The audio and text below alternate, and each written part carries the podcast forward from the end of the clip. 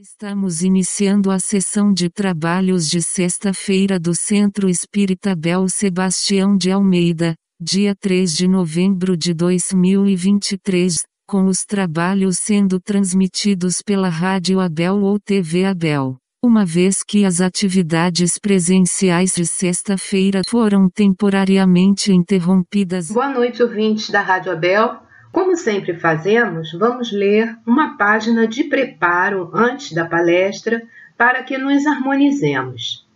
Essa página foi retirada do livro Emmanuel, pelo Espírito Emmanuel e pela psicografia de Francisco Cândido Xavier. É intitulada Necessidade do Sacrifício. Fora da carne, compreende-se a excelência da abnegação e do sacrifício em prol de outrem. A maioria das nossas obras pessoais são como bolhas de água sabonada que se dispersam nos ares, porque, visando ao bem-estar e ao repouso do eu, tem como base o egoísmo que atrofia a nossa evolução. Toda a felicidade do espírito provém da felicidade que deu aos outros. Todos os seus bens são oriundos do bem que espalhou desinteressadamente. Compreendendo essas verdades, muitas vezes após as transformações da morte, não as assimilamos tardiamente porque, de posse das realidades próximas do absoluto, concatenamos as nossas possibilidades laborando ativamente na obra excelsa do bem comum e do progresso geral, encontrando assim forças novas que nos habilitam ao merecido êxito em novas existências de abnegação que nos levarão às esferas felizes do universo. Venturosos são os raros espíritos que sentem a excelsitude dessas verdades na vida corporal sacrificando-se em benefício dos semelhantes, experimentam mesmo sob a cruz das dores a suave emoção das venturas celestes que os aguardam nos planos aperfeiçoados do infinito.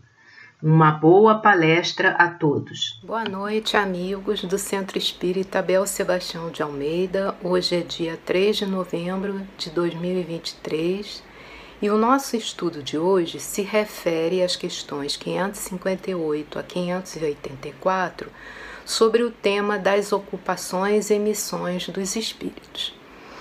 Na questão 558, Kardec pergunta: alguma outra coisa incumbe aos espíritos fazer que não seja melhorarem-se pessoalmente? E os espíritos respondem: concorrem para a harmonia do universo, executando as vontades de Deus, cujos ministros eles são. A vida espírita é uma ocupação contínua, mas que nada tem de penosa como a vida na terra, porque não há fadiga corporal nem as angústias das necessidades. Então, aqui os espíritos estão nos esclarecendo que os espíritos é, têm tarefas a fazer é, no mundo espiritual, mas que essas tarefas não são como as tarefas aqui na vida na Terra, porque não há o corpo físico que provoca a fadiga corporal, né, as angústias, as doenças, etc. E aí no livro, é, estudando o livro dos Espíritos, Ana Maria Spranger e Djalma Santos eles dizem que os espíritos se ocupam da sua evolução, oferecem seu trabalho para a coletividade de espíritos, cuidam da natureza que nos envolve para que a Terra possa evoluir também. Por isso, têm preocupação com o meio ambiente. Então, eles trabalham inclusive para que o meio ambiente na Terra seja propício para a evolução também do planeta e dos seus habitantes.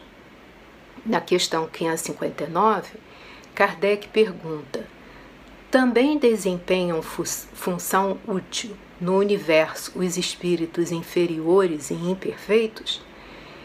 E os espíritos respondem: todos têm deveres a cumprir. Para a construção de um edifício não concorre tanto o último dos serventes de pedreiro como o arquiteto? E Ana Maria e Djalma comentam que o trabalho dos espíritos inferiores é tão importante quanto dos superiores. Assim como acontece na Terra, na construção de uma ponte, por exemplo, o pedreiro e seu ajudante são tão importantes quanto o engenheiro. No plano espiritual, todos os espíritos, mesmo os inferiores, são aproveitados nas diversas missões a cumprir. Então, todos os espíritos trabalham, têm missões a cumprir, desempenham a sua tarefa de acordo com a sua capacidade. Na questão 560, Kardec pergunta: tem atribuições especiais cada espírito? E os espíritos respondem: todos temos que habitar toda parte e adquirir conhecimento de todas as coisas, presidindo sucessivamente ao que se efetua em todos os pontos do universo. Mas, como diz o Eclesiastes, Eclesiastes, né, há tempo para tudo. Assim, tal espírito cumpre hoje neste mundo o seu destino. Tal outro cumprirá ou já cumpriu o seu em época diversa na terra, na água, no, ar e etc.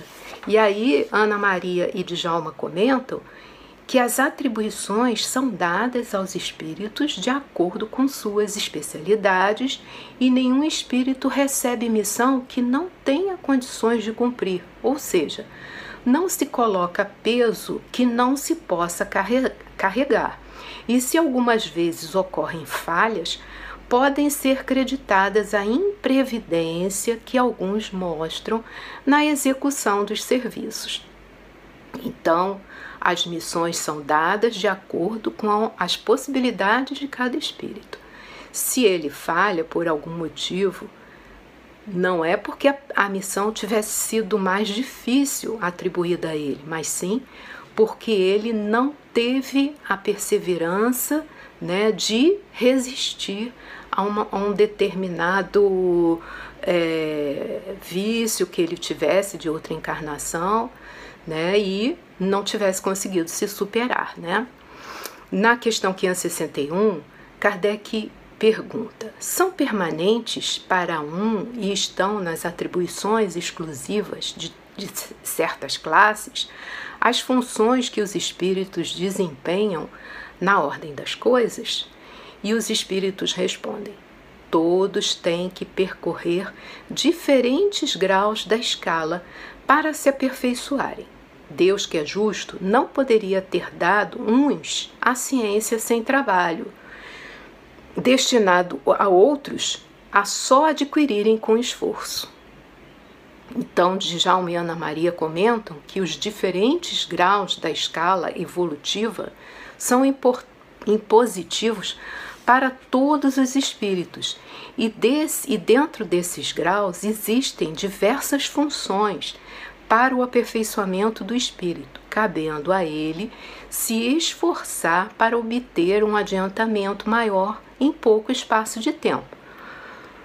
Sendo é, que todos têm a mesma oportunidade de trabalho sem discriminação, preconceito ou favorecimento a qualquer espírito. O que funciona no campo da evolução infinita é a lei do esforço, da dedicação e do amor. Então, Deus é um Pai justo, bondoso e ele propicia a todos os espíritos né, a condição né, as oportunidades de melhoria e cabe a cada um é, se esforçar né, para se dedicar para alcançar essa evolução. Na questão 562, Kardec pergunta: já não tendo o que adquirir, os espíritos da ordem mais elevada se acham em repouso absoluto ou também lhes tocam ocupações? E aí os espíritos respondem: Que quererias que fizessem na eternidade? A ociosidade eterna seria um eterno suplício. Né? Então, achar que os espíritos já evoluídos vão ficar lá sem fazer nada, não é assim. Né? E Djalma e Ana Maria comentam que os espíritos superiores continuam a evoluir e passam a atuar juntamente com Deus após milênios de evolução, quando atingem a sua liberdade espiritual. Eles trabalham no plano maior em cocriação, quer dizer, eles trabalham juntamente a Deus numa união da mente humana com a mente divina dentro do sistema da imensidade, elaborando novos mundos, sóis e estrelas do firmamento de Deus. E aí, na questão 563, Kardec pergunta: são incessantes as ocupações dos espíritos? E os espíritos respondem: incessantes, sim, atendendo-se que sempre ativos são os seus pensamentos, porquanto vivem pelo pensamento. Importa, porém, não identifiqueis as ocupações dos espíritos com as ocupações materiais dos homens. Essa mesma atividade lhes constitui um gozo pela consciência que têm de ser úteis. Então, as ocupações dos espíritos mais evoluídos, é, elas não têm semelhança né, com as nossas é, atividades né, no corpo de carne. Elas são diferentes, como eles explicaram na questão anterior, eles trabalham é, conjuntamente com Deus nessa criação permanente né, no universo. E Ana Maria e Djalma nos esclarecem que as ocupações dos espíritos não têm fim, no sentido de que a inércia não existe, é, mas não são ocupações materiais que cansam os homens, pois, como estão desvencilhados da roupagem carnal, não sentem a fadiga, sede, o calor ou frio. Desempenham suas missões com alegria e felicidade. Quer dizer, os espíritos mais adiantados eles trabalham incessantemente, mas não têm essas é, questões como nós temos por conta do nosso corpo de carne, né, a nossa ainda inferioridade. Então, eles não têm é, cansaço, sede, não. Pelo contrário, eles trabalham sempre com muita alegria e felicidade. Na questão 564, Kardec pergunta: haverá espíritos que se conservem ociosos, que em coisa alguma útil se ocupem? E os espíritos respondem: Ah, mas esse estado temporário depende do desenvolvimento de sua inteligência. Há certamente como há homens que só para si mesmos vivem. Pesa-lhes, porém, sua ociosidade, e cedo ou tarde o desejo de progredir lhes faz é, necessária a atividade e felizes eles se sentirão por poderem tornar-se úteis. Referimos-nos aos espíritos que hão chegado ao ponto de terem consciência de si mesmos e do seu livre-arbítrio. Porquanto, em sua origem, todos são tal qual crianças que acabam de nascer e que obram mais por instinto que por vontade é, expressa. E aí Ana Maria e Djalma nos explicam que nas faixas mais inferiores do espaço ocorre esse estado de preguiça e de inércia. Né? Mas chega um dia em que todos são chamados ao trabalho para melhorar a própria situação que com o tempo se torna insustentável. Assim, o espírito preguiçoso fica atrofiado e triste, e a reencarnação é a solução que vai lhe trazer a oportunidade de evoluir. E aí a gente entende por que, que é, nos planetas mais evoluídos as encarnações são mais longas, né? E elas é, não são tão necessárias porque os espíritos já estão num estado de evolução onde eles, tanto no, na, no mundo material como no mundo espiritual, eles desempenham as suas funções é, não têm preguiça, trabalham. E mais, os espíritos mais atrasados, né, mesmo que eles fiquem assim num estado de preguiça, eles também se sentem tristes. E aí a reencarnação é a solução para que eles evoluam, porque aí eles não têm como escapar do trabalho, trabalho porque a vida né, material exige de nós né, a constante atividade e que nos faz evoluir. Na questão 565, Kardec pergunta: Atentam os espíritos em nossos trabalhos de arte e por eles se, é, se interessam e atentam no que prove a elevação dos espíritos e seus progressos? É, Djalma e Ana Maria ah, desculpa. Atentam os espíritos em nossos trabalhos de arte e por eles se interessam? E os espíritos respondem: atentam no que prove a elevação dos espíritos e seus progressos. E Djalma e Ana Maria comentam que os espíritos se interessam por tudo o que, o que fazemos, porque depois da morte continuam por muito tempo ao nosso lado e, enquanto permanecem nesse estágio, vivem juntamente conosco as nossas atividades em todos os setores da vida, como se estivessem aqui ainda. Então vocês vejam que às vezes um artista, né, a gente sente na criação dele, num quadro, né, numa pintura, numa composição de uma música, né, numa poesia, a gente sente ali a inspiração né, superior, quer dizer, aquele trabalho do artista, ele foi inspirado né, por, por um espírito superior, é, não um espírito já numa evolução maior, mas é que se, mas um espírito melhor que se aproxima ali dos espíritos encarnados, a fim de ajudar na nossa evolução e inspirando aqueles artistas para que o seu trabalho concorra né, para a evolução da humanidade. Na questão 567, Kardec pergunta: Costumam os espíritos é, imiscuir-se em nossos prazeres e ocupações? E os espíritos respondem: Os espíritos vulgares, como dizeis, costumam. Esses vos rodeiam constantemente e com frequência to é, tomam parte muito ativa no que fazeis, de conformidade com suas naturezas.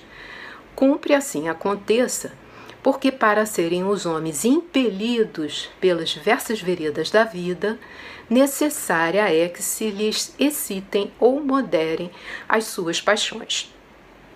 Então, nós vivemos é, rodeados né, de espíritos, né, e depende de nós a sintonia com os espíritos mais evoluídos, né, que podem nos inspirar, como a gente comentou na pergunta anterior, né, de inspirar um trabalho artístico, como nós podemos ser influenciados por espíritos vulgares, né, como eles dizem aqui, e que podem nos influenciar para o mal.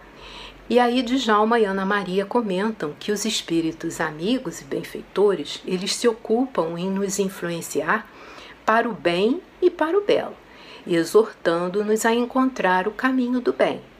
Já os espíritos inferiores, eles ficam cheios com os nossos prazeres materiais, né, inferiores, e até nos estimulam à prática nociva de atos viciosos. Isso não é nada bom nem para nós, nem para eles também, né? Na questão 568, Kardec pergunta: os espíritos que têm missões a cumprir, as cumprem na erraticidade ou encarnados? E os espíritos re respondem: podem tê-las num e no outro estado. Para certos espíritos errantes, é uma grande ocupação. E aí Ana Maria e Djalma nos esclarecem que tanto no mundo físico como no mundo espiritual, nós temos sempre missões a cumprir. A vida continua no mundo espiritual e as ocupações também. Então, as ocupações elas tanto acontecem aqui na, na, na vida na Terra material, como no mundo espiritual. E todos nós temos que trabalhar para a nossa evolução. Na questão 569, Kardec pergunta: em que consistem as missões de que podem ser encarregados os espíritos errantes? E os espíritos respondem: são tão variadas que impossível fora descrevê-las. Muitas há mesmo que não podeis compreender. Os espíritos executam as vontades de Deus e não vos é dado penetrar-lhe todos os desígnios. Então, há missões né, do, no mundo espiritual é, dos espíritos superiores que nós não podemos compreender. Como nós dissemos anteriormente, eles trabalham inclusive em cocriação com Deus, então nós ainda não temos essa capacidade de compreender a amplitude dessas missões. Né? E Ana Maria e Djalma nos explicam que muitas das missões de graus é, das quais se encarregam os espíritos errantes não são conhecidas do homem como é, do homem comum. Elas fazem parte do mundo invisível. São missões variadas, como as que executamos aqui na Terra, mas ainda desconhecidas do homem terreno.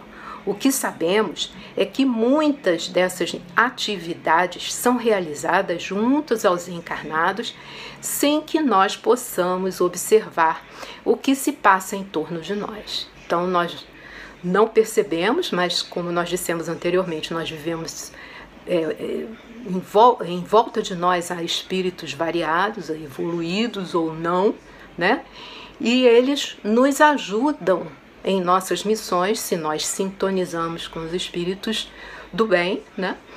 E podemos também sofrer influência do mal e aí podemos falhar naquelas missões que nós tivemos, nós nos propusemos a cumprir, né?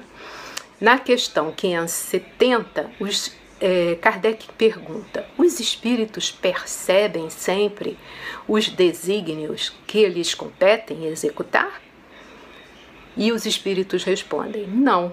Muitos há que são instrumentos cegos, outros, porém, sabem muito bem com que fim atuam.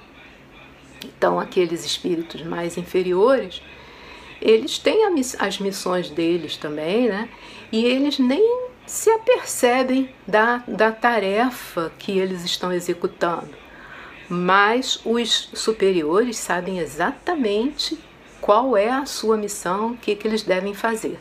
E Djalma e Ana Maria acrescentam que só os espíritos mais evoluídos compreendem os desígnios que lhes cabem executar, porque os mais atrasados não só não compreendem as suas tarefas, como muitas vezes as evitam, comprometendo-se diante da vida e diante de Deus. Então, aquilo que nós dissemos antes, os espíritos inferiores não têm consciência do, da, da sua tarefa e, se eles as evitam, né, eles podem se comprometer e não realizar a tarefa né, que deveriam cumprir. Na questão 571, Kardec pergunta: só os espíritos elevados desempenham missões? E os espíritos respondem: a importância das missões corresponde, a, corresponde às capacidades e à elevação do espírito. O estafeta, né, a pessoa que trabalha no, no correio, que leva um telegrama ao seu destinatário, também desempenha uma perfeita missão, se bem que diversa da de um general, mas cada um tem a sua tarefa a executar, né? Como Djalma e Ana Maria nos esclarecem, os espíritos superiores, eles têm missões mais importantes e mais difíceis de serem executadas.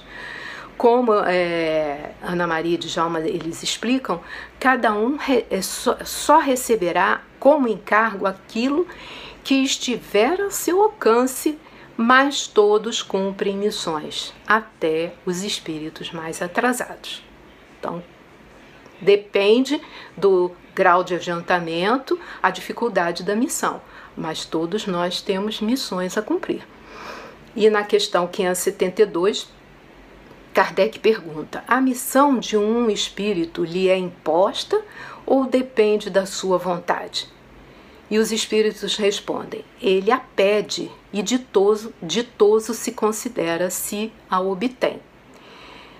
E de Djalma e Ana Maria, eles nos esclarecem que o espírito em geral escolhe a sua missão e sabe de antemão que, se for bem sucedido, seu futuro será mais feliz. Por outro lado, se falhar, ficará arrependido em seu futuro. E por isso o espírito luta com determinação para cumprir sua missão. Né? Então, há casos ainda que a missão é imposta ao espírito, e aí é uma prova. Né?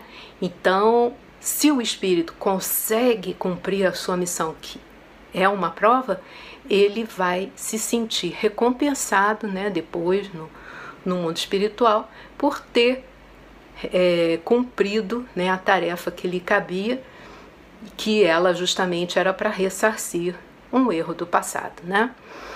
Na questão 573, Kardec pergunta: em que consiste a missão dos espíritos encarnados?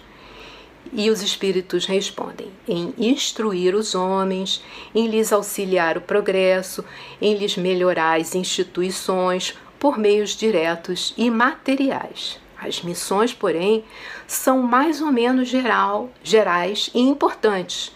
O que cultiva a terra desempenha tão nobre missão como o que governa ou que instrui. Tudo em a natureza se encadeia, ao mesmo tempo que o espírito se depura pela encarnação, concorre dessa forma para a execução dos desígnios da providência.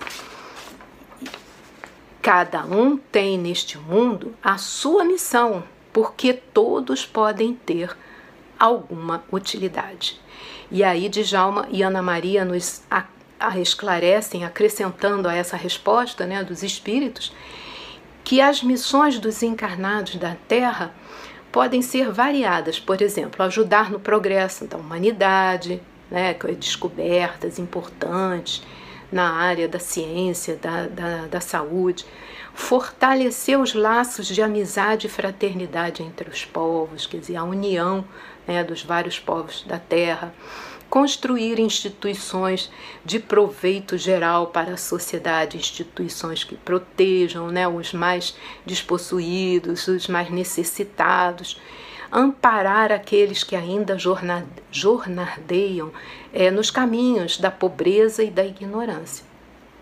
Então, há várias missões é, necessárias e que são cumpridas pelos espíritos aqui encarnados na Terra. Na questão 579, Kardec pergunta: Pois se é de Deus que o espírito recebe a sua missão, como há de compreender que Deus confie missão importante e de interesse geral a um espírito capaz de falir. E aí os espíritos respondem: Não sabe Deus se o seu general obterá a vitória ou se será vencido? Sabe-o, crede, e seus planos, quando importantes, não se apoiam nos que hajam de abandonar em meio à obra. Toda questão para vós está no conhecimento que Deus tem do futuro, mas que não vos é concedido. Então Deus sabe exatamente aquele a quem ele entrega uma missão importante, que ele sabe que não vai falhar. Né? E para outros, é, a missão pode ser difícil, mas é uma prova. Então, se ele conseguir vencer, ele vai ter é, muita felicidade por ter se superado né, numa missão tão difícil. E Ana Maria e Djalma explicam que as missões fazem parte da evolução dos espíritos. E é exatamente nesse contexto de vitórias e de derrotas que o espírito constrói a sua iluminação. To, é, a sua iluminação íntima e para isso ele precisa ser testado em todas as situações, cabendo a Deus a observação no íntimo de cada um, mesmo porque muitas derrotas são vitórias e muitas vitórias são verdadeiras derrotas. Né? Então, porque do ponto de vista material, né, às vezes a gente se acha uma pessoa muito bem sucedida, que conquistou é, muitos sucessos, muitas é, conquistas materiais, né? dinheiro, poder. E isso no mundo espiritual não vai significar uma vitória realmente, enquanto que aquele outro que passou por grandes provações, né, é, que venceu doenças difíceis, que venceu dificuldades materiais, né? E isso aí, né, no final da sua caminhada vai significar para ele uma verdadeira vitória por ele ter sido perseverante e ter vencido esses desafios. Na questão 580, Kardec pergunta: o espírito que encarna para desempenhar determinada missão tem apreensões idênticas às de outro que o faz por provação, por, por provação? E os espíritos respondem: não, porque traz a experiência adquirida. Então, aquele que já alcançou né, uma evolução espiritual, ele reencarna é, com uma missão, mas ele não tem aquela apreensão, aquele medo de falhar, porque ele já tem uma experiência, já tem um grau evolutivo que lhe permite ter mais segurança. E aí Ana Maria e Djalma explicam que o espírito que reencarna para é, cumprir determinada missão tem o seu roteiro diferente do espírito que cumpre, que cumpre essa tarefa por provação.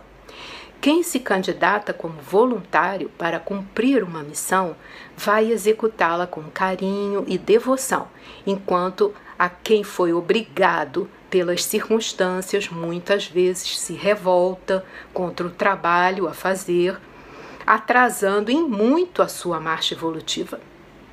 Então, aquele espírito mais evoluído que recebe uma missão, né, ele tem mais experiência, ele consegue cumprir essa missão com sucesso e quando essa missão é, é uma prova para um espírito mais atrasado, se ele não é, aceitar com humildade essas dificuldades da missão, ele vai atrasar a sua evolução, né? ele vai, não vai ter sucesso e não vai alcançar a felicidade verdadeira do progresso espiritual.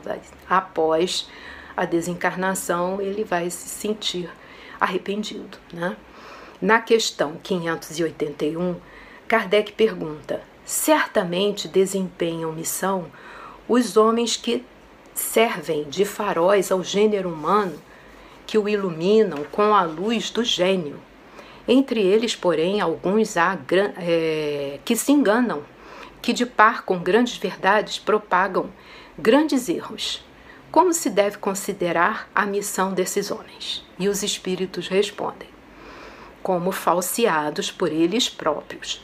Estão abaixo da tarefa que tomaram sobre os ombros, contudo, mister se faz em levar em conta as circunstâncias. Os homens de gênio têm que falar de acordo com as épocas em que vivem, e assim um ensinamento que pareceu errôneo ou pueril numa época adiantada pode ter sido o que convinha no século em que foi divulgado. Né? Então, é, muitas vezes nós, no nosso ponto de vista atual, nós encaramos uma missão anterior como uma coisa assim pueril, né? Mas naquela época foi um, uma descoberta e, e, tanto, né? Então, por exemplo, a descoberta é, do tratamento, né, para tumores é, que hoje em dia é mais controlado, né, para é, a, a, a, imposição, né, de raios é, sobre um tumor, mas assim na época né, em que foi descoberto né, pelos cientistas, eles não tinham noção que aquilo é, poderia é, fazer mal à saúde, né? Então é, eles se expunham de uma maneira errada, né? E aí eles próprios ficavam doentes em prol da ciência, né? A vida deles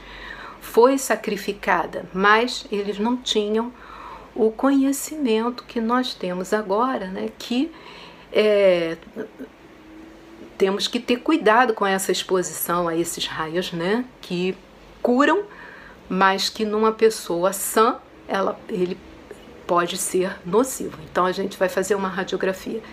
Vocês veem que o, a pessoa, né, o, que a enfermeiro que vai fazer a radiografia, ele se protege, né, desse, desses raios com uma roupa própria, né? A gente vai fazer um exemplo, uma mamografia, por exemplo.